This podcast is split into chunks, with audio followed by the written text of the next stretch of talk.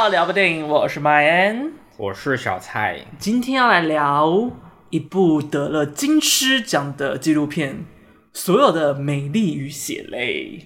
嗯，我现在很紧张，很白目的把故事大纲打得很长，这大概是你有史以打最长的故事大纲。对，呃，如果不知道的朋友呢，就是假如等一下小蔡在讲故事大纲讲错了一个字或什么东西的话，他就会被我拿扇子殴打。好好压迫人的环境哦。好的，请问所有的美丽与血泪在讲什么呢？好，那这部纪录片呢，主要就是以美国著名的摄影师南戈丁为圆心，然后向外画出他人生的一场疼痛冲撞，这样子，这样算吗？这样不算吧？丑一，丑一。好，好，那电影就从他悲惨的家庭生活开始说起。那他离家之后呢，开始决定要反抗体制。此时呢，性、毒品、暴力、酷儿、派对这些元素就围绕着他。那他在这之中呢，也开始找到了归属。那尽管他的作品一直都受到主流框架所质疑，不过他的革命性的巨作却仍然成为时代的见证。那这场疼痛的冲撞呢，在二零一四年凿穿了一个黑洞。那这个事件的起源呢，是南戈丁在手腕受伤后便开始服用了医院所开立的止痛药。那也因为这个止痛药开始严重的上瘾，才发生了这场啊打我吧，才好，反正他就是因为吃了这个止痛药而开始上瘾，才发啊再次啊，会不会爆音的？你要看一下，啊？会，反正就是因为这这，哎呦，我要我要回家，好，你你好好的练，先冷静下来，好，calm down。就是因为他吃了这个止痛药而严重上瘾，才发现这场灾难的源头呢，竟是出自于艺术产业紧密连结的萨克勒家族所。反正就是这个萨克勒家族呢，就是做这个药，所以让很多人都上瘾了这样子。那南戈丁呢，他就是决定要带头发起，然后奋勇的抵抗这场造成美国鸦片类药物泛滥的惨痛伤害这样子。好，我头先低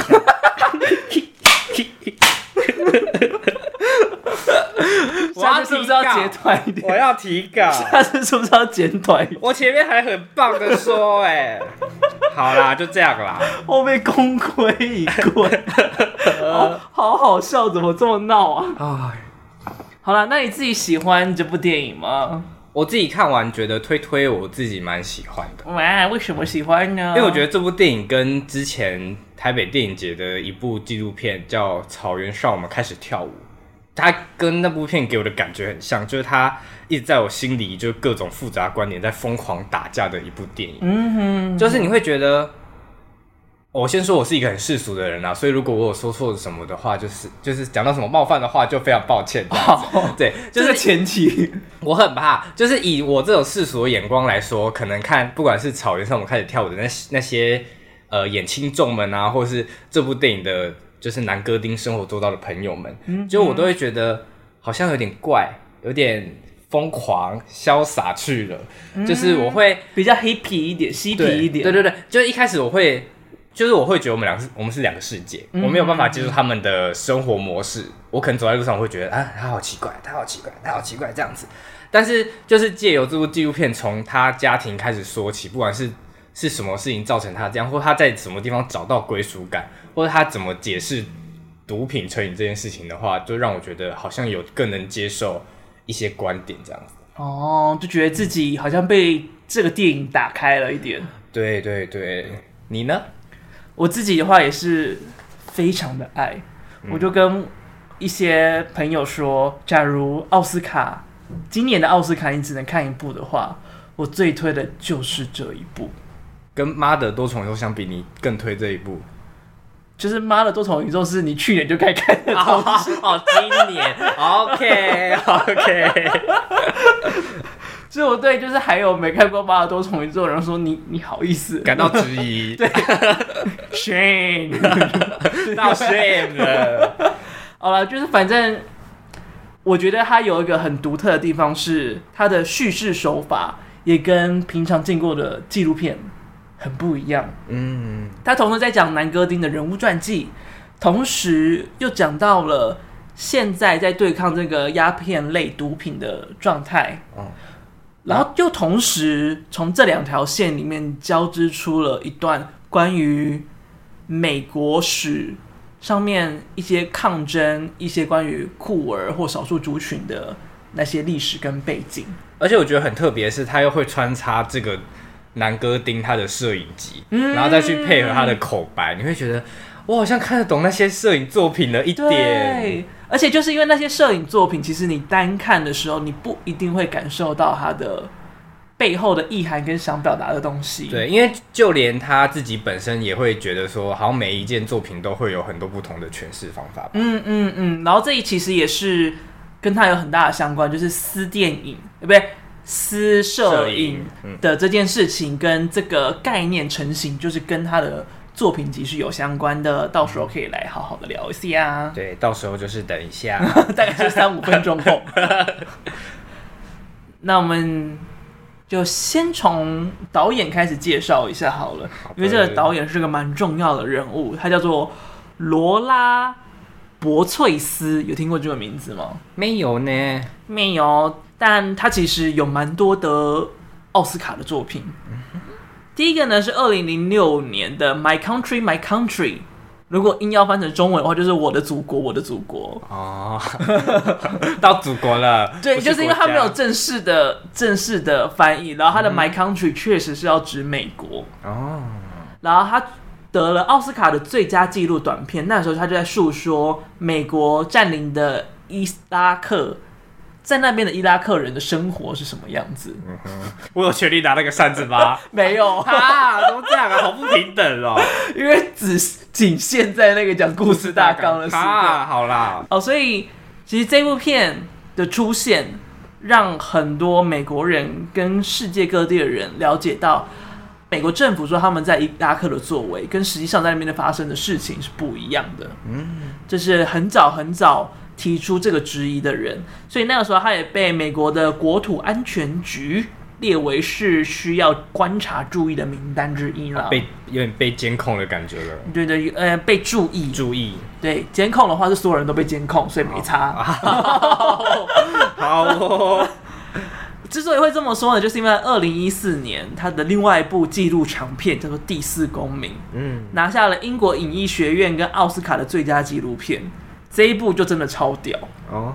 你说你看过，你觉得很屌？没有，我还没有看过，但是他他拍的状况真的是超级的屌哦！美国自从九一一事件之后，就有了一个叫做“临近计划”的东西，然后这个东西呢，就是。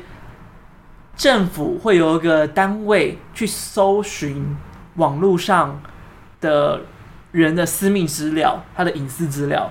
假如这个人他有可能造成美国的国家安全问题，那他就会去窃取跟监控他的所有资讯。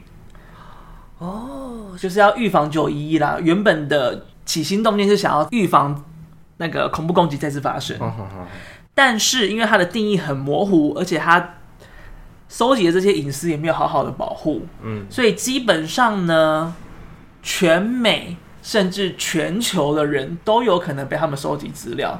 他们会跟 Google 啊、雅虎啊、Apple 啊这些各个各大的企业要求他们提供所有人的私密资料跟个人资讯，嗯，所以。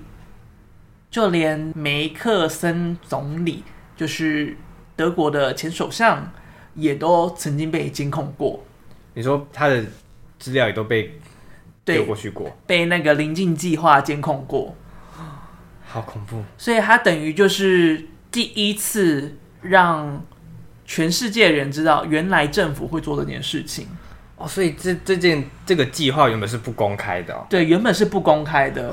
然后是有一个人，他有个代，他给自己的代号就是第四公民，他就是冷静计划里面的其中一个人。嗯。但是他觉得这个东西已经破坏了政府跟人民之间的关系，政府的权力会因此越来越大。这样，假如人民当中有一些反抗的声音啊，或者是想要做一些不一样的事啊，政府其实都可以提早的监测到，然后甚至就是打压这些声音出现。那这样就会变成共产主义。哦，真的。对，所以他就因此想要揭发这件事情，而他揭发的方式呢，就是他跟这位导演罗拉，就是用加密的方式通讯。哇，那他很会找欸。对，他真的非常会找，他就是有布局、有概念的，而且他也建议他去找《卫报》的一位记者一起来做这件事情。所以这部片就是拍罗拉收到这些资讯之后，怎么样去找到这个代号为第四公民的人，然后跟这位《卫报》的记者一起讨论这些事情该怎么样公布，公布会发生什么事。然后确实，他后来被通缉，就是这个第四公民。这个人他也被通缉，uh. 所以他就把整个历程都给拍下来，作为一部纪录片，然后把真相公告于世，然后也把整个过程通通显示在镜头前面。怎么好像谍报片呢？对，他确实后来也有被拍成剧情片哦，oh. 嗯，但听说没那么好看，所以我就没有特别查名字出来。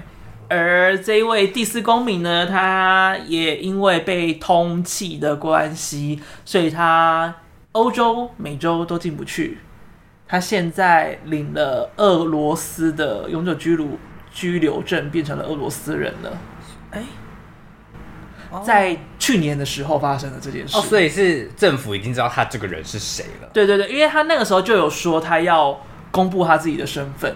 因为他不想要让媒体们最后着力的方向是在找这个人是谁，他希望他的出现可以证实就是这个事情在发生，同时也希望媒体可以因此就不要花心力在他身上，而是花心力在这个计划的荒谬之上。所以对大家都知道他长什么样子。对对对，纪录片也有把他整个人的样子都拍下来。哦，嗯，我以为现在孩子还是就是以这个名字在活的。没有没有没有，他后来就是以他的本名生活，然后他的最新的状态也是去年的新闻 update 的哦。对，就是补充给大家，应该之后或许可以来聊聊看，但是感觉应该是个非常难的纪录片，因为它的议题非常的艰难跟困难跟很难讨论。嗯，这部其实也是啦，这部也是，但是相较来讲，我觉得是。就是罗拉的电影当中最好入口的一部了啦，也比较贴近我们自己的生活圈啊，虽然还是很远，但比较贴近生活圈嘛。所以你有用过毒品？没有，我是说，我是说，以我们的就是台湾这个这个大生活圈来看的话，哦，怎么说呢？就是毒品这件事情啊，然后还有他的那些性啊。呃，酷儿啊，或就是那种比较艺术型人格的人就是你比较能够理解到跟接触得到，嗯，就是治安漏洞，你可能知道你身上有很多治安漏洞，但是你不太了解那到底是发生什么事。对，然后台湾目前也没有这件事发生嘛，所以你只是没有曝光，哦、我不知 不知道，不知道，对对，不知道。我觉得是后者啦，我觉得，而且就是他应该也有很多台湾人的各自，就是美国政府跟中国政府应该都有掌控着，我觉得是不意外的事情。好。哦，知道太多了，好害怕，好害怕。好的，我们离开各自的话题。那你知道男歌丁是谁吗？不知道哎、欸，看完电影还说不知道。我是说，我是说看之前我不知道这样子。没关系，我看之前我也是不知道。啊。但是好像就是，除非真的是很热爱摄影的人，嗯、不然原本都不太会知道他。哦。真就是至少我身边是这样子的状况，但是我只要跟。认识的摄影师提到说，我要去看这部片，或是要不要一起去看这部片，就是八成九九成九都会说好。我说哇，对我也想看那一部之类的。哦，所以是在摄影界是很有名的大头头这样子。对，算是哦。他之所以有名呢，就是刚才有提到的，他算是私摄影的鼻祖。嗯。而所谓的私摄影呢，就是有点像是日记的方式，用摄影。记录下他生活周遭的一切。嗯，比起传统摄影当中强调构图啊、画面啊、色彩啊，私摄影比较强调的是你想要从这张照片里面传达什么样的意图。嗯，当然构图那些依然还是会被注重的东西，但相较来讲，比重上它不是优先。嗯，表达的意图才是它的优先。然后这其实也就连接到大概是六零七零年代的时候，有一句很有名的话叫做“个人及政治”。个人及政治，有听过吗？好像有听过呢。因为你应该要听过，被被被教条。你知道为什么吗？为什么？因为我们去年访 TIDF 的时候，他们的其中一个单元单元就是个人及政治哦，哦，开始欣喜哦，有没有觉得对你好像应该要知道一下？对，挖洞哎，洞挖的很好，很直接让你埋下去，很大很大。个人及政治，英文是 The personal is political。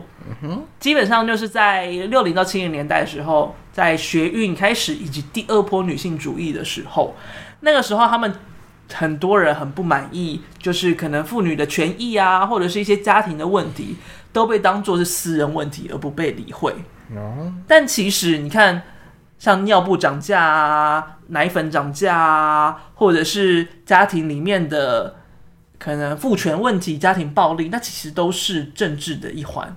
嗯，它不应该被当做只是极少数的案例或者是特殊状况，不应该是一个家丑不能外扬的状况，所以他们就提出了这个口号：个人及政治，就是你个人生活上发生的事情，可能就影射着现在的政治发生了什么事情。所以这算是一个负面的词吗？还是比较？它不算是负面的词，而是提醒大大家，就是政治不是遥远的东西，就是你生活。发生的一切都跟政治息息相关。哦，鸡蛋买不到，鸡蛋变贵，这跟政治有关系。嗯，同志没有办法结婚，同志被诋毁，这也跟政治有关系。嗯哼，就是一切其实都可以牵连到政治。哦，真的，真的。对，这就是在提醒大家这件事情的一个话语啦，一个那叫什么 slogan 啊？我忘记 slogan 的中文是什么。呃。口号哦，对，哎呀，好棒哦，好骄傲哦，太骄傲了。所以那个时候，其实他的私摄影就有点连接到这个个人及政治这件事情上，因为他拍下的生活周遭的一切，其实也就反映出了当时美国社会有什么样的困境。最最最最最有名的作品，也就是在纪录片里面非常常出现的。性依赖叙事曲，对，其实有一个篇，有一个章节，就是主要就是在讲这个摄影集之后的故事，这样。对，那你还记得这个摄影集为什么厉害吗？呃，我其实最最记得的里面在描述的一件事情，就是她跟她男朋友的那件事情。没错，叫 Brian。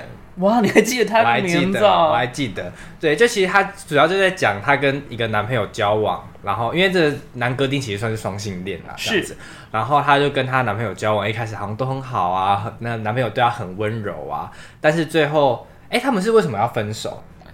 我有一点点忘记了，反正就是不合嘛。就是男方先想要分手，但是那时候男歌丁，但那时候男哥丁是不想要的，这样子。然后男哥丁就去了柏林，然后之后 Brian 也去了柏林，然后他在柏林发现，就是男哥丁已经交了一个新的女朋友，对女朋友，然后他就很不爽，就 Brian 决定要跟他分手方式就是对他拳打脚踢这样子，而且就是狂针对他的眼睛，就是想要把他的眼睛打瞎，打瞎，对。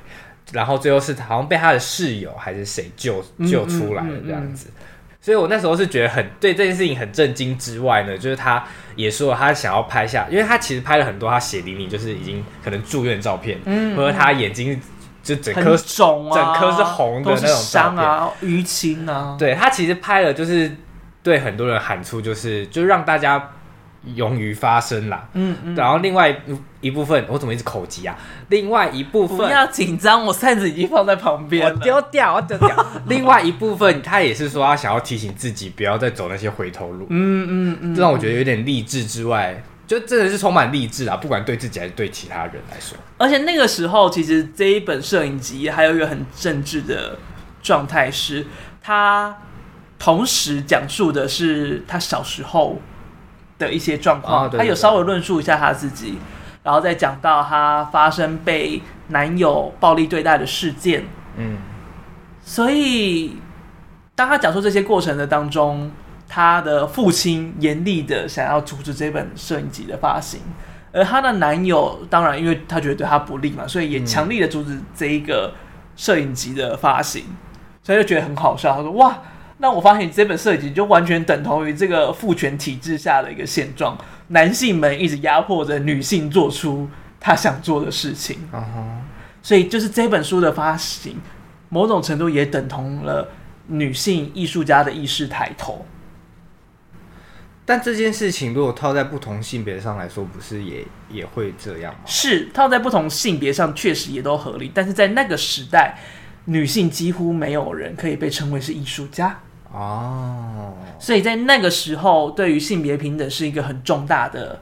议题跟一个发生，OK，所以也才会激励那么多女性开始敢从事自己的一些创作，并且把她们遭受到一些不适合的对待啊，比较恐怖的对待啊，通通能够比较舒缓的讲出来，好像真的很伟大。嗯嗯嗯，确实是一个蛮伟大的作品，也是他最知名的一个作品，这样子啊。嗯，然后这个私摄影。对于艺术圈里面有一个很重要的改变是，过往通常创作的时候都是你 你对创作呢给他一个意涵在里面，嗯，但通常这个意涵就会只有一个层面，一个层面。譬如说，你可能画了这幅画，那你想表达的事情就是死亡这件事情的看法啊，或者是对于毒品。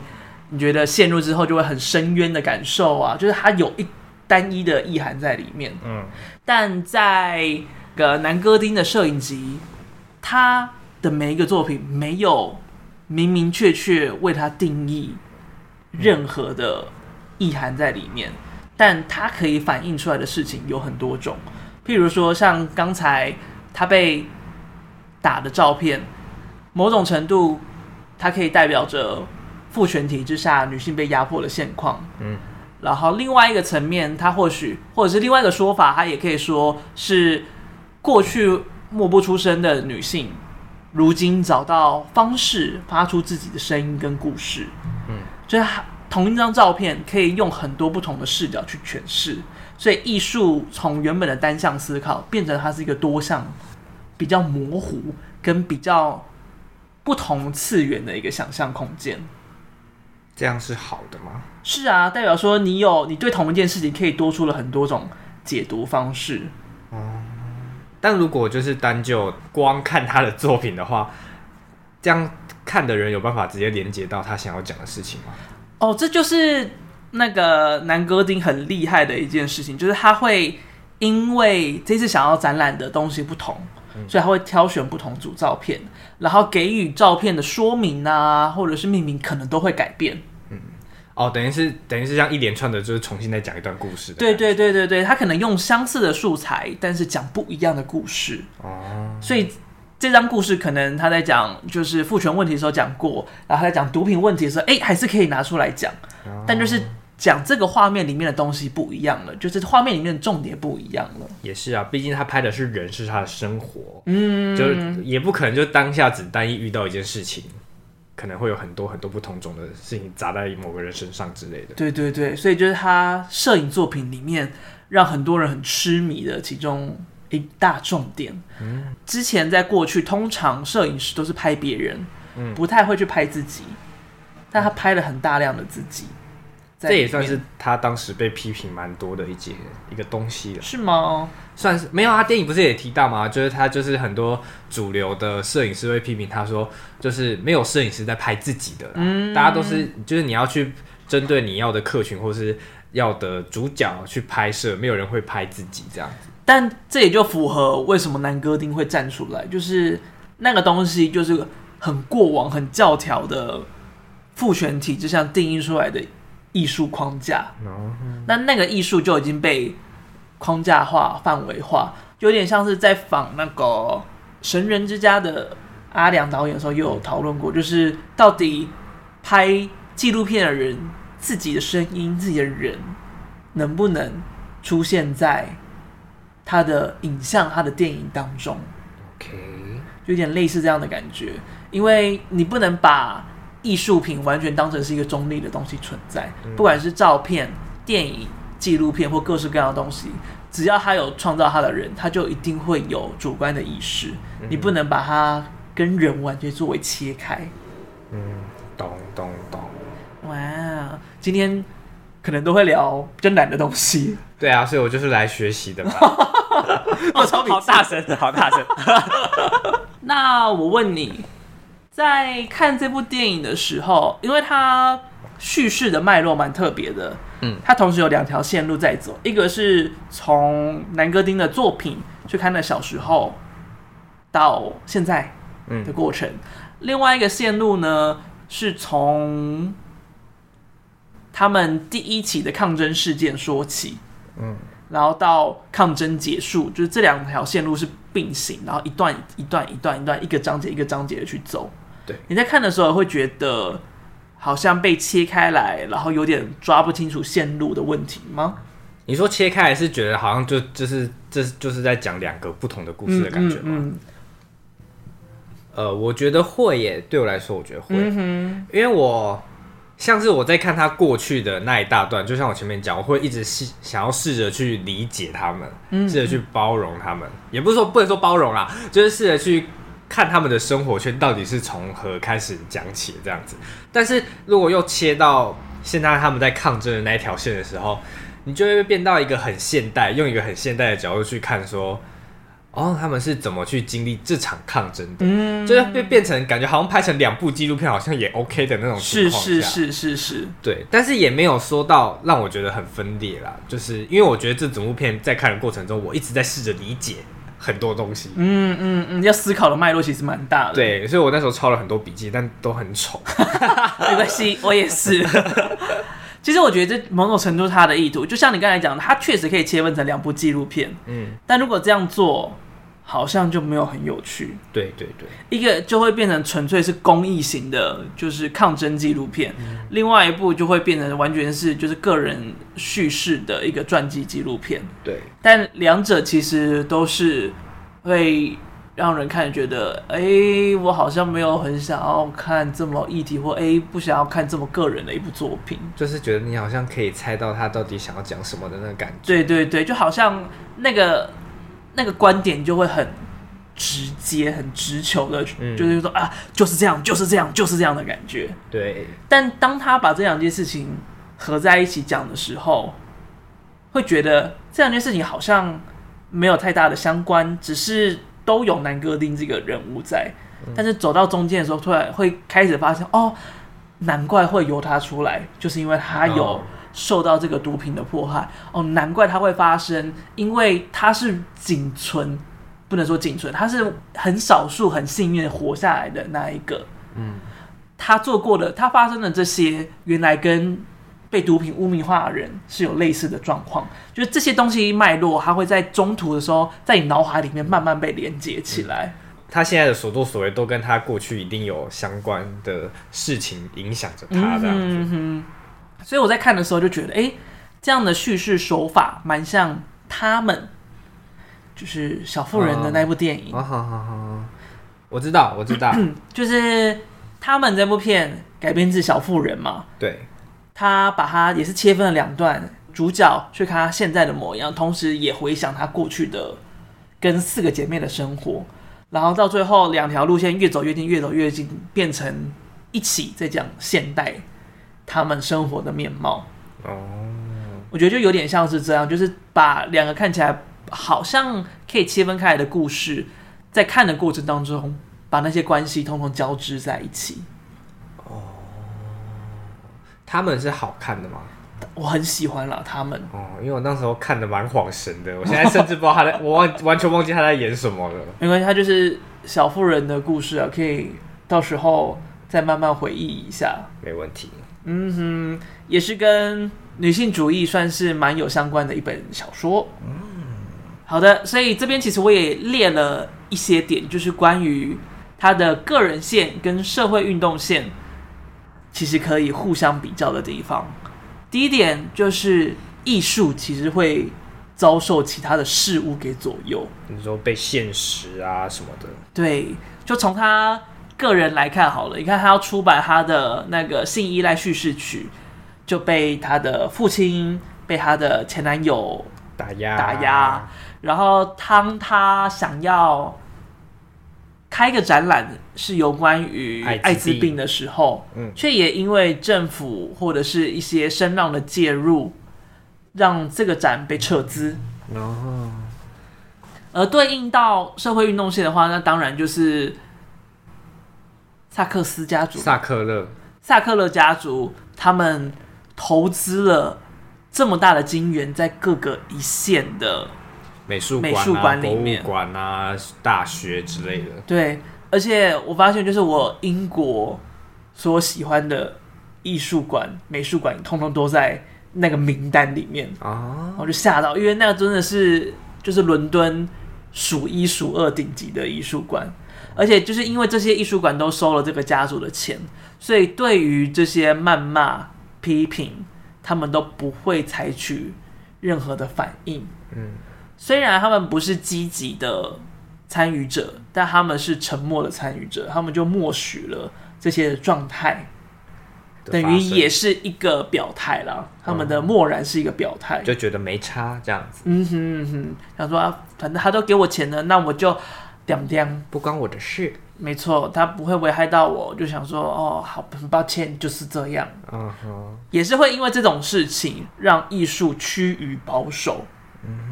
你看，像那个南哥丁，他在办艾滋病那个展览的时候，他不是邀请了一位大卫写了一篇文章，对，然后他批评了当下的政府跟一个就是宗教的头头，对，书记、区基、书记、主祭，一个一个职位吗？对，一个很高职位的。哦。而且那一段超好笑哎，他好像呛他什么是喜欢穿黑色裙子的。的吃肥食人族。啊，吓到！而且就是我看又看了两次，每次到这边全场都会大笑，到全场真的是全场都在大笑。嗯，因为那个不是还有就是访问 David 说就是。哦，你写的这一篇文章就被骂成这样子啊？你觉得等一下如果那个主教打电话来的话，会跟你说什么吗？他就说：“哦，他应该会认同，他确实是一个爱穿裙子又很胖的一位食人族。” 他也是很不怕、欸。对，我真的觉得超级好笑，因为他就是等于把过去就是宗教里面，基督教、天主教里面有的一些弊病，其实都讲在他身上。嗯，所以他其实就是用艺术。讽刺着当时的政府跟宗教。OK，假如真的这件事情被政府跟宗教压了下来，讽刺类的艺术消失，那艺术就会变得很保守，只能够在符合框架的制度里面，就有点像是现在中国的主旋律电影一样，就很中国了啦。对对对，那当这些电影变得是哦很中国，好像是一个风格的时候，这就是一个很可悲的事情。嗯，就代表说他们就只能够做。这样的内容，这样子的故事，脑袋被控制了，也不能说脑袋被控制，说不定他们脑袋没有想被控制，是手被控制了。哦，觉得他们只能做这样的东西，就是做不一样的东西，也没有办法出现在上面。嗯，所以就是其中一个点，艺术其实带有政治。第二点呢，则是。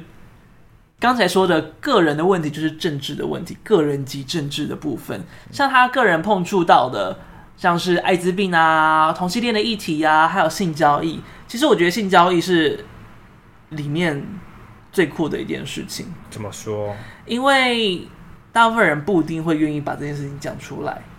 他其实片头就有讲说，哎、嗯，记忆跟真实的过去的差别哦。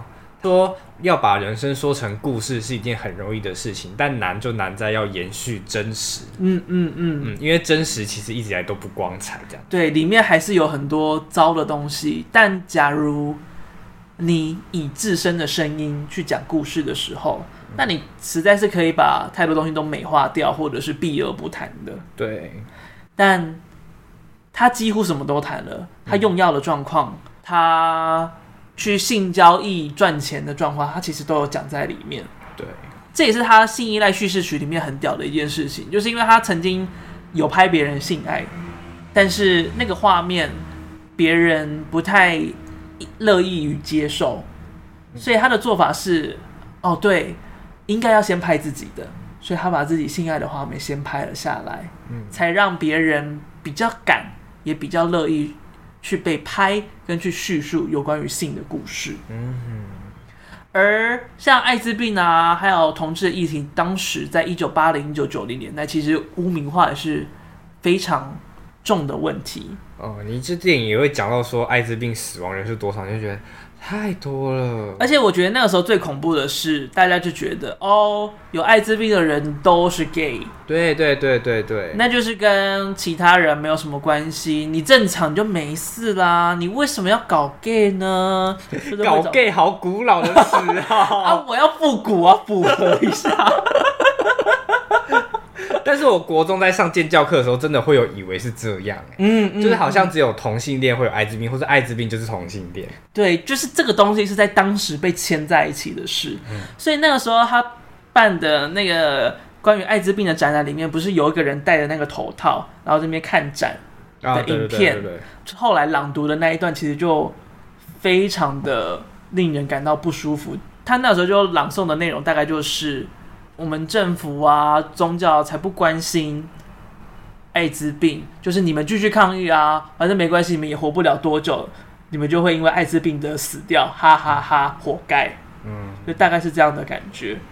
所以那个时候，整个关于艾滋病的那个展览，政治意味确实是非常非常的浓厚，而且当时也是因为污名化的关系，所以根本没有人在意，他们必须要有很大的抗争。才有办法被人家认识到，对，而他们也需要庇护所。那个时候，南哥丁拥有的庇护所就是那间酒吧，他工作的那个酒吧，哦，被接纳的那个酒吧。对对对，他那个时候工作的酒吧很重要的原因就是，他们愿意接受要脱离性交易。的那些女性工作人员，让他们有一个地方可以好好的工作，甚至在那边待到可以找下一份工作为止。嗯，而在社会运动这条线路的部分，当然就是服用毒品的人，他们也遭受到了很大的污名化。哦，你有看过一部电影叫做《美丽男孩》吗？哦，我甚至没有听过哎，哦，完全没有听过这一部。对啊，没关系，应该很少人看过。哦、台湾之所以会比较多人知道，应该也是因为甜茶演的。甜哦，甜茶哦，对，Timothée Chalamet，吓一跳，吓一跳，差点，你以为是谁？对，我想问是谁啊？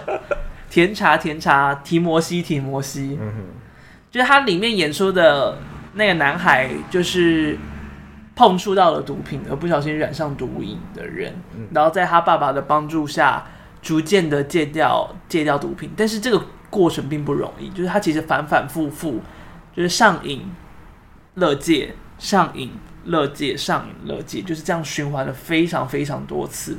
可是他的不小心是什么样的情况？他甚至忘记了，哦，他甚至不记得自己为什么碰了毒品哦。但当他会意过来的时候，他已经已经有染上了毒瘾，而且其实，在美国、世界各地，很多人都是这样的状况。嗯，因为像假如有人在烧强力胶，你吸到，你根本不知道你吸到了毒，是吸到那个气味就是了。对，哦，因为。我人生第一次不小心碰到毒品，就是吸到强力胶。啊，又怎样吗？就是呛掉。不是我说你后续有有，后续就是基本上那段记忆是断片的。嗯。但是那也是我唯一一次断片，然后我也是后来才知道，哦，原来那个是吸毒。嗯。然后，但是当下的环境是因为有不少人在玩，然后虽然我没有直接的碰触到，但是因为那个密闭空间够小。嗯，所以我也直接就是有吸到，哦，所以就那个时候就会有中。但假如就是那一次我有上瘾了，那我可能就染上毒瘾。哦，那这就可能是一个不知不觉染上毒瘾的状况。你只是在一个同样的空间，你甚至没有要吸毒的意识跟行为，但你也可能会碰触到毒品。哦，再加上其实有很多。坏人其实会拿毒品来作为控制行为啊，你说那是绑架那种的？对对对对对，所以其实很多人染上毒瘾是在非自愿的、不小心的，当然也会有人是主动想要去尝试看看毒品的。嗯，也有，但是在这部电影里面，最最最最可怕的状况是，很多人根本只是因为要吃止痛药，他就上瘾了，而且那个止痛药甚至是处方签。你是说，就是除了这件普渡之药这件事以外，也是有这这种事情的发生？对，其实美国有还有很多家很多家的药厂，通常是私人药厂，他们的。呃，止痛药里面会富含了一个成分，叫做芬太尼。哦，好像有听过。对，因为在纪录片里面也有出现，就是他们最后不是花了很大的钱，然后买了一个仪器，可以测验里面有什么东西。对，那个东西就是芬太尼。哦。芬太尼是让人成瘾的毒物里面非常上瘾性非常高的一个毒物。哦。对，所以其实最主要避免的就是止痛药里面有芬太尼这个要素在。然后它也是一个鸦片类的毒品，也就是像那个电影当中提到那个普渡普渡制药所使用的其中一个原物料。而且这个东西实际上在美国还是会看得到，所以确实是还需要小心的。OK，就是我去查了一下，今年其实都还有很多美国政府正在打击，就是芬太尼泛滥的一些止痛药的存在。对，要一个一个去查。嗯，而且我在看的时候，那个标题很屌，他写“现代鸦片战争”，好恐怖。对，因为就是这个东西，它其实就是鸦片，它是鸦片的其中一种，嗯，而且大部分在制造这个东西的工厂都是中国的药厂，整个都串起来。对，而且芬太尼的原产地就是中国。好吓到，所以他用现代鸦片战争来比喻，就变得超级得意，重蹈覆辙。对，就是非常惊人的一件事情。但是就是来历不一样啊，因为鸦片原本是那些殖民国去控制中国的一个要素，嗯，只是中国之后也拿来卖，就反倒是欧美人也跟着受害，就是那个状态有点不太一样。OK OK，这些意外染上毒瘾的人呢，其实他们也会需要。帮助他们的场所，而协助他们的场所呢，就是药物过量预防中心。嗯，你还记得这个中心是在干嘛的吗？你是说他们那个配那个团体一行人去的那个地方吗？对对对对对，去学要怎么样打药啊，跟侦测那个药物里面有没有芬太尼的那个地方。哦，他们给的那个药是不是就是当人就是？用药过量的时候可以打进去，至少可以有点急救的那种效果。我有点忘记是用药过量的时候，还是就是专门在治芬太尼。我有点忘记是哪一个，哦、但确实是，假如你有出现问题，然后昏厥在那里啊，出事，那可以打那个东西，有可以立即见效的救他一命。哦、而且他还说，就是你不用担心。就他是不是真的有这个问题？因为他如果没有事的话，你打下去也没有差。对，他不会怎样，他只是、嗯、只是被多打了一剂药，多需要排一些东西出来。对对对对对，并不会造成真的实际上太大的负担。哦，那个机构呢？那个中心啦，那个预防中心，基本上最大的目的就是让那些染上毒瘾的人，他们有安全的场域。以及干净的针头可以为自己注射，或者是他们的人可以帮他注射。注射什么？注射毒品。哦，等于是慢慢减量这样子吗？或者是协助他控制？因为其实很多人染上药瘾之后，他们所拿到的药都是不干净的，或者是里面掺杂着一些其他的更毒、更具上瘾性的毒品。那这个防治中心，它就可以帮你侦测。跟检验里面到底富含了什么样的东西？它真的是你需要的东西吗？还是其实在掺杂了更多不该出现的东西？嗯，然后很多人私自打的时候，他们的针头其实都是重复利用跟不干净的，所以那样子的话，就有可能导致艾滋病啊，或是其他的病状啊，也有可能发生在身上。因为当你直接打入血管，就是把病毒直接打入你的血管里面。就假如那个东西是不干净的话，OK。而且有些人用药之后。他可能上瘾了，就是那个症状太过剧烈，可能会出现休克。那如果没有人帮助你的话，你可能就死在那里。等于它算是一个针对每个人有不同的疗程的那种感觉吗？它，我觉得它不太算是一个疗程，它只是让你有一个可以安心施打的地方。如果你要疗程的话，应该还是要去乐界哦。对，但是它比较像是一个，假如你突然有这个需求，你还是有个地方可以让你求助。嗯哼，比较像是自杀防治电话的这种感觉吧，就是当你有很强烈的抑郁症、忧郁症。你实际要获得治疗，你还是要去看心理医师。心理医师，但假如你可能撑不到心理医师的状况，你现在就需要有人帮助你的话，那你可以打张老师的专线，就是可以有一个比较立即性的协助跟帮助，让你舒缓这个状况。而这个药物防治中心就有点类似这样子的状况。哦。光讲到这里就已经差不多快五十分钟了呢。对啊，好复杂哦。我觉得毒品这件事情就好好大哦。对，毒品这件事情其实是非常难讲的事情。好，我们跳下一个。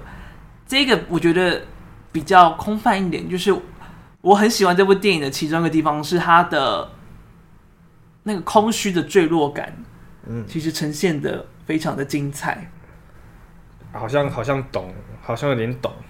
就譬如说是南哥丁自己身上的话，就是他讲述他自己染毒、用药过量，或者是甚至是他被家暴，哎，被男朋友暴力对待，嗯，或者是当他好不容易乐界出来，却看到他所有的好友们都因为艾滋病而死的时候，就是那个空虚寂寞的坠落感是非常。庞大的，嗯，然后画面也显示出这件事情，他的话语也显示出这件事情，就有点像是他在说那些染上毒瘾的人为什么没有办法克服，为什么没有办法戒毒一样，因为那个空虚感实在是过于庞大，嗯，然后就有点像他说的，就是当你药瘾来了的时候，就是你的身体是没有办法。防疫任何的疼痛，就基本上人身上对于疼痛是有一些机制去抵御它的。譬如说你痛久了，它可能会麻痹，或者是你痛久，你可能会昏厥，让你暂时感受不到疼痛。但是当你受到药物的影响，当你的瘾来的时候，这些东西通通都不会起作用，而且这个痛会突如其来的就到来。你也没有任何的方式可以抑制住这个疼痛，唯一的方法就是在服用那个毒品。哦，对，那很地狱耶。对，所以才会这么多人都没有办法脱离毒品的药瘾。其实这之后就是一个很大的原因，就是因为那个黑洞，当你使用了毒品之后，那个黑洞会相形之下越显越庞大。而且看他就是。好像正在往好的方向走的时候，又发现他好像失去了很多东西。嗯嗯嗯嗯嗯，所以就是在《美丽男孩》就刚才讲的提摩西演的这部电影的时候，其实我觉得这个状状况也有呈现出来，就是他有尝试要克制戒毒，对，但是当药引来的时候，他还是没有办法抵抗抵抗那个东西，因为那个空虚感。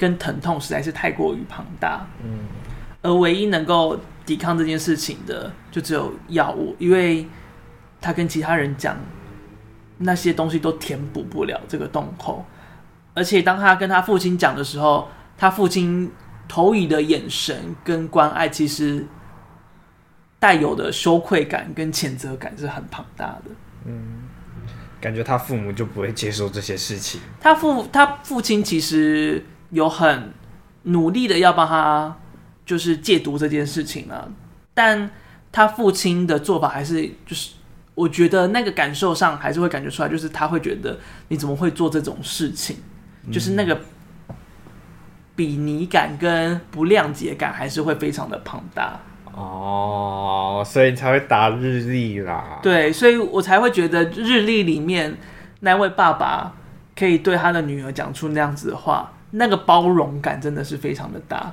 等于是举例来说，如果他最后那个那个日历的女孩最后真的吸毒了，感觉他爸爸的对待方式会是以陪伴嗯嗯嗯的这个解决方法去陪着他这样子。对，但你能说美丽男孩的那个父亲错吗？我也觉得他没有错，他只是那个时代他用尽了他的理解跟他的认知去帮助他，但是那个隔阂还是在。对，而是当二零一零年代的故事来到了二零二零年代的时候，美丽男孩对照日历里面父亲讲出来的话，你就会发现哦，这个时代好像真的在进步了，那个观念好像真的变好了。嗯哼，就有点像是你看那个南哥丁他所处的一九八零年代，女性要创作他们的艺术会是这么的艰难，但我们现在却可以觉得，哎。他所说的议题，其实不管男女或者是任何的种族都可以进行套用，就是已经是光是有这样的想法，我觉得就已经是一个时代在变好的一个证明。对，所以我更期待我们现在的未来了。对，就是我要一直想象，我们如果我们这代变成爸爸妈妈，那个那个会多开放。对，我觉得这或许是一个蛮可以期待期待一下的事。但说不定那个时候地球已经毁灭了，也不知道。Oh my god！我想先死。啊，到时候还不是一样，就是都会死啊！我不想要看着啊死掉，我想要就是嗯死掉这样子。什么意思？后者是什么东西？就是我想要安然的，就是不管是发生什么事，就是就是很瞬间的。你不想要看到就是世界这么这么一一直在朝下坡走这样子？我想要就是在一个停损点，立马就咻就死掉这样子。哦，嗯，好好悲壮，下一个 太悲壮了。好的，那最后一个的话呢，就是他不去责怪任何人这件事情，我觉得也是很好的对比。嗯，像以他个人的话，就他没有去责怪他的父母，嗯，完全没有。对，他没有责怪他的父母，就是以前这样对待他的妹妹、哎，他的姐姐啊，还有他的状况，他反而就是去理解他姐姐身上到底发生什么事情，然后也去认识他的父母到底是怎么样的人。嗯，所以当他讲出那一句台词的时候，其实不是台词。他讲出那一句话的时候，其实我是蛮惊讶的，就是我的父母还没有准备好当一对父母。嗯，他的话里面那个宽容要多大？对啊，他是感觉他的语气跟他的话，好像他就只有觉得可惜，嗯，但他没有觉得愤怒或者是责怪在那里面，他已经好像真的是开了。就是他真的觉得，哦，这就是有背后的原因在，而那个原因不是他的父母或任何人能够控制的一件事情。对，而毒品也是一样，就像刚才讲的，你染上毒品有很多很多种可能性。嗯，而当你要去追究背后的原因的时候，那像《美丽男孩》里面父亲的那个究责感、那个比拟感就会出现。但当你不去介意这件事情，而试图理解这件事情，试图去跟他们站在一起的时候，那那个同理心跟那个让一切有机会变好的可能性，好像才比较有机会出现。嗯哼，所以染上毒瘾这件事情要怎么讲？就是你要怎么去看待他为何吸毒这件事情？因为现在对我来说。这部电影好像在讲，一直在说那些不小心吸到毒的人。嗯哼。那如果是那些就是明知就是毒，毒不好还是碰毒的人，对啊，这些我们要怎么那个？当然一定会有这样子的人存在，而且我觉得就算是这样子的人，但他想要戒掉毒品呢，那好像对待他的眼光应该也要不一样。嗯哼，我觉得诶、欸，因为美国现在有在提倡要把一些致幻剂也合法化。OK，就是我觉得他讲的话，讲的一段话，我觉得蛮可以认可，就是应该要把这件事情当成是一种疾病，而不是当成一种犯罪。疾病？把什么当成一种疾病？把毒瘾这件事情当成疾病，而不是当成犯罪。就譬如说，有些人会得到肥胖症，就他吃的东西。就譬如他的可乐喝太多啊，他的食物食物摄取量、食物摄取量跟糖分摄取量太高，它其实某种程度也是对糖成瘾哦。但是我们并不会把可乐或什么当成一种毒品来看，对，哦，我觉得它是可以相比对的，就是它是一个状态，哦，它不应该被当做是一个犯罪。当你把它当成是一个犯罪的时候，你就会只会觉得哦，吸毒人都是错，都是有罪的。那有好大一段路要走。对，所以那个路是非常非常远的，而且就是就是这么说来的话，其实毒啊，哎，不是，其实糖啊、烟啊、酒啊。成瘾性都比毒品来的高。对，我在想这件事情的时候，我会一直想到烟啊、槟榔啊、嗯、那些东西，就是大家都知道是不健康啊，但是政府也不会去禁嘛。对，但是吸的人就还是吸，吃的人就还是吃啊。对，所以就是那为什么毒品要被变成是一个犯罪呢？就是这其实背后，当你推很远去看的时候，还是有它的不合理性在。但是当这些毒品开放成一些合法的，就是他们被视为合法的话，我刚想讲什么？哦，我说如果他们这些东西都变合法的话，那对社会有什么好处啊？其实最有可能、最理想会达到的好处，就是毒枭会因此被削弱。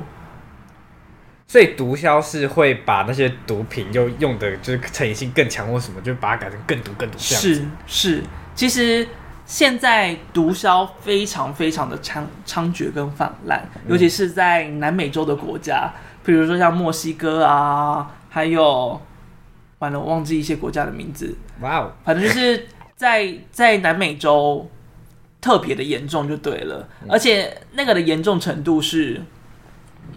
整个国家都会怕毒枭，毒枭基本上是真的掌控了这些国家的人。你说是有类似跟政府可以对比的那种，呃，就是政府政府甚至比他小，或者是政府其实都被他掌控着。Oh my god！就是那个状况是非常严重。像墨西哥之前想要抓毒枭，毒枭根本没有在怕，直接跟警察当街就开枪，就是对射啊，然后最后就好像。他们还威胁到总统的性命，所以总统还逃跑之类的。Oh my god！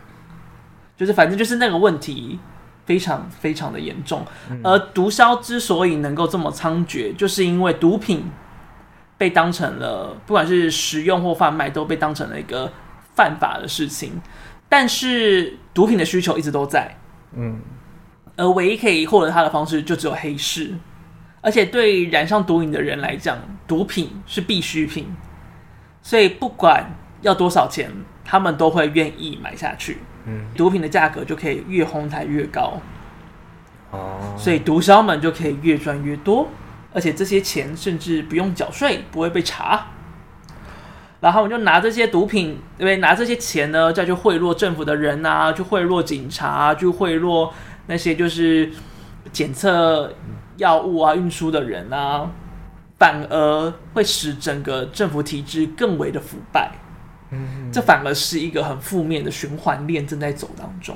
OK，然后这其实都跟毒品的非法化是有关的，嗯，所以其实有很多地方都正在推行着毒品合法化，像推行成功的话，就有葡萄牙还有瑞士，让他们把毒品列为合法。然后能够有正常的贩卖管道跟使用管道的，但当然还是不鼓励的状况下啦。嗯哼，所以让青少年们染上毒瘾的机会好像变成十分之一还是百分之一，然后因为毒品而死的人好像就直接是百分之一的，剩下百分之一的这种很急剧性的减少。哦。其实毒品的合法合法化是有机会能够改善药物成瘾以及就是因药物致死的人的状况。所以等于如果是合法化，就是会把那些成瘾者变成是类类似宣导的概念去去倡导他们，就是嗯，就有可能像是哎呀，不要喝酒啊，不要吸烟啊这样的倡导方式。哦，能能不吸就不要吸啦。这样对对对，因为当你把它变成开放式的自由市场的时候。就各家都可以卖，那它的价格就会回到比较低廉、比较合理的状况下。哦。而毒枭能够拥有的操控性也会因此被削弱，因为还有其他的卖家在，还有其他的买家在。哦，等于就是变成，如果未来真的合法化，会变成一个可有点像是类似头痛药的东西在吃这样子。嗯，或者它就可能就是像某种香烟。哦，对，就是你可能抽得到，但剂量不会太多，嗯，或者是呃，政府可能不建议，或者是某些地方会禁止使用。哦，大概会是。我在猜想了很久很久的未来可能会类似这样，那真的很理想。对，但至少就是大麻合法化这件事情，可能要先走完，才有机会走到毒品合法化走完这样子。对，那可能是百年后的事情，轮不到我们啦。对，有可能轮不到，但是我也要讲一下反例，奥勒冈州。他们其实去年，哎，二零二一年的时候，也有把古柯碱跟海洛因这些一级毒品通通都除罪化。一级毒品是比更就是最高的那种一级毒品。对对对对对，oh. 就是被说是没有任何的帮助，只会带来坏处，连研究都不该研究的东西，就是一级毒品。嗯，然后他就把这些东西除罪化，就是有点像希望像瑞士跟葡萄牙刚才的案例，可以让。毒品来到自由市场，所以就减低那些致死率啊，或者使用率啊等等的状态。不过他们其实开放的并没有到非常的多，就是你用这些是可以合法的，但你买卖啊、交易啊那些依然是不合法的。就是它只有开放到一点点，但效果极差，死亡率变高，然后染上毒瘾的人也变多。开放一点点是什么意思？就是它让吸食这件事情不犯法。但是买卖那些事事情还是犯法哦，oh. 就是你吸毒你不会被抓了，但是你卖的话你会被抓。以前是吸毒也会被抓，但是他都给吸了，为什么不给卖？对，所以这也是那个在抗议的人最主要抗议的点，就是你只开放吸根本没屁用，嗯，你应该也要开放卖。这样才有机会让他回到自由市场，才有机会让这件事情被消弭掉。我是觉得可以，就是可以，可以像个什么，有个标准，就是送到国家去验证啊，然后让大就是验证过后的药就可以拿来卖这样子。嗯。但那个也是要经过非常长的时间才有办法执行。奥勒冈州有点像是实验性的先开放了第一步，但是因为这个第一步开放的太少，所以黑市反而可以卖得更猖獗。哦，再加上这个州呢，其实他们本来治安的问题就蛮严重的，呃，治安死角多，流浪汉多，所以这些人根本都管不到。然后也有我没有证实，但是有看到有一些文章这么写，就是墨西哥的毒枭其实在奥勒冈州布局布的很完整，所以当你这件对跨国贩卖的事情，其实在奥勒冈州。的状态是很严重的，所以当你这件事情没有被解决，没有被控管，那反而变成是哦，这里是他们最好卖的地方，因为在这边吸都没事，有市场啊。对，所以变成是黑市的市场，因为现在只有开放你可以吸毒的这件事情而被放大了。哦，所以这就是在开放毒品合法化的过程当中可能会遇到的反效果之一。嗯。就是也提出来跟大家说明一下，就是这个东西其实没有那么容易啦。虽然刚才讲的好像就是只要合法化就可以解决了一样。对，我觉得这些东西也都是要从观念开始改，才有办法让整件事情变得越来越正常。嗯哼，越来越日常，这样。好复杂。对，很复杂，很难的。但可以更理解一些，就是。喊着要大麻合法化，合法化的人在想些什么？嗯哼嗯哼，也稍微补充一下，就是美国现在还有在推行的是迷幻药的合法化，就是像一些神奇蘑菇啊、摇头丸啊这些东西。世界上最烂的人的神奇蘑菇？对，就是那种东西。其实世界上最烂的人他们在吃的时候，那是非法的行为哦。哦，对，但他们就想要推行合法化，最主要是因为。这些东西其实可以拿来治疗跟改善 PTSD 创伤症候群。对，因为其实有很大量的美国士兵或者是战争的医疗人员，他们因为受到这样太多的刺激跟伤害之后，他们没有办法对生活周遭的一些事情起任何的反应。嗯，就他们已经麻痹在那个状况里面，他们没有办法适应现在的生活，他们的情绪已经卡在那个状态下了。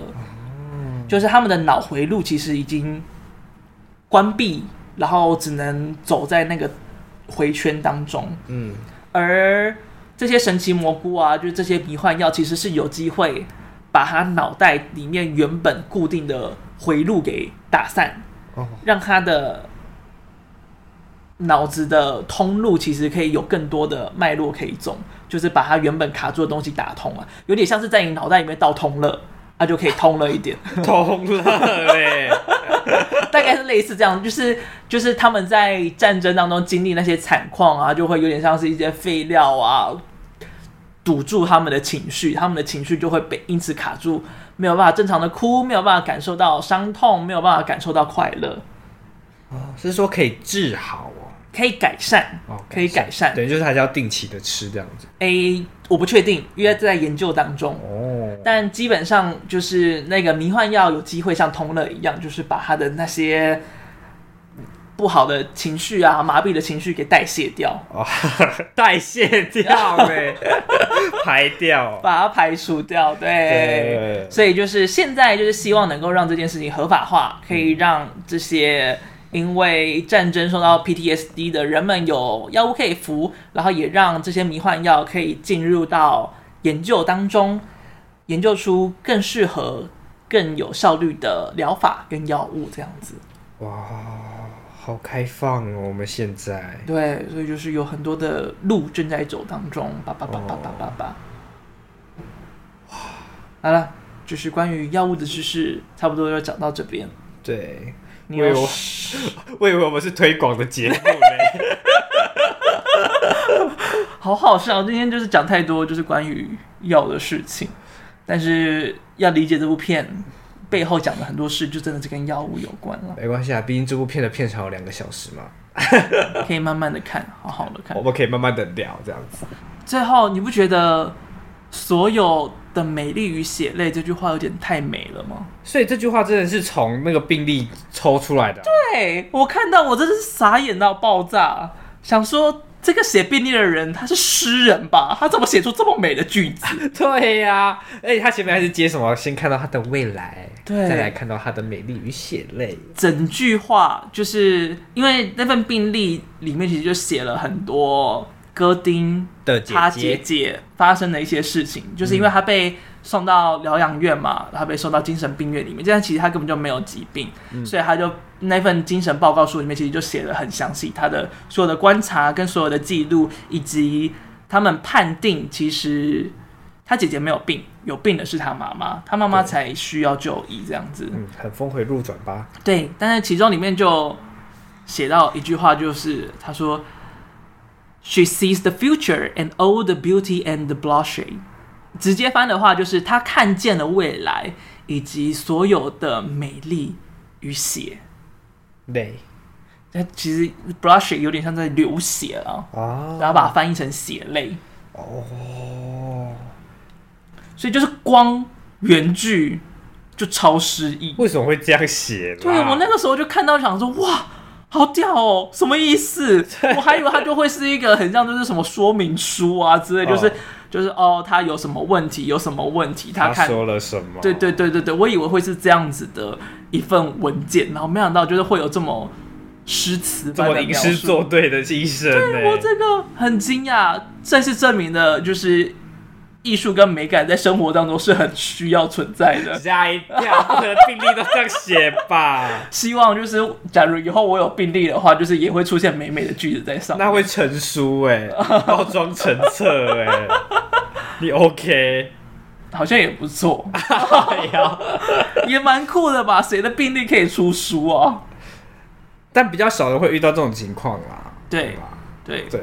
但是有也好像不可能咳嗽就可以给我写这种吧？啊，这么，哎是，你慢慢想，好算了，可以想出，想要看可以想出什么？没有感觉会很瞎掰，就是 不会这么美丽的句子。对，哦，反正就是最后赞叹一下，就是这句实在是太美太厉害了，也造就了这个中美丽的中文片名啦。对，造就了美丽的英文片名跟美丽的中文片名，没错。啊，以上就差不多是今天的内容。嗯，大家要看的话要，要要要赶紧哦，对，因为蛮可惜的啦，就是票房好像没有非常好，嗯、所以有些电影院已经快要下架了，场次告急。对，啊，另外我也想要回应一下留言，就是前阵子刚好不小心看到了那个 Apple Podcast 的留言，笑啥？没有也是啊。好，反正之后节目应该会稍微做一点点的调整，其中有一个留言就是关于。伊尼舍林的女妖，那他觉得我们讲了太多太多自己的东西，反而聊太少电影的内容。嗯，然后他很不爽，我们直接没有介绍那两个演员是谁，然后就直接叫他们虽美跟胖胖这样子。对，但诶、欸，我后来也想了蛮久，就确实大家来听聊电影，应该还是会想要听到聊电影。的内容，电影本身啊、对电影本身比较多，嗯，所以这确实是我们之后会想要调整的方向。但对于一些想要让它有比较好笑一点、比较轻松一点，我觉得还是聊这个 podcast 就是比较有趣，跟我比较是我们想要做的事情。嗯，像他讲的那个直接称呼他是胖胖跟随美这件事，我觉得我以后还是会做，但是在。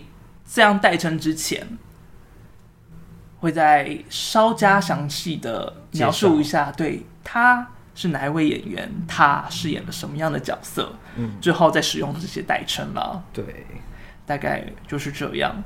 然后另外有一个留言我比较不懂嘛，他就说什么哇，就是空白跟讲错话都不剪。我想我那时候想超久，想说不对啊，我都有剪啊，他到底在讲的是什么？然后后来想说，应该就是譬如说，你可能去装水啊，或者是那个胡志强啊去尿尿啊这些东西，就是我也把它都放在 podcast 里面。可是我觉得很好笑啊。对啊，我就是觉得它好笑，所以我才把它留着。就是真正的空拍，我其实都有剪掉。嗯。啊，当然有一些可能。废词啊、赘字啊那种东西没有太严重的话，我也会留着了。好，我改进。一方面是真的没时间，好累哦。我每次都是大半夜的时候在剪 Podcast 就赶快上架。有时候甚至想跟你提议，要不要我们两周录一集就好了？好累哦。啊，两周录一集，但是这样题目就会很难选呢。是啊，但就。可以相对做一点，不可在这边讨论吧？就可以相认真，突然就可以相对做一点比较大一点的企划，也没有多大啦，就是比较有趣一点的企划。好，这件事情我们之后想想看，想想看，好好讨论一下。嗯，好了，以上就是本周的内容，感谢大家收听我是麦恩我是小蔡。拜拜。拜拜。太活泼了。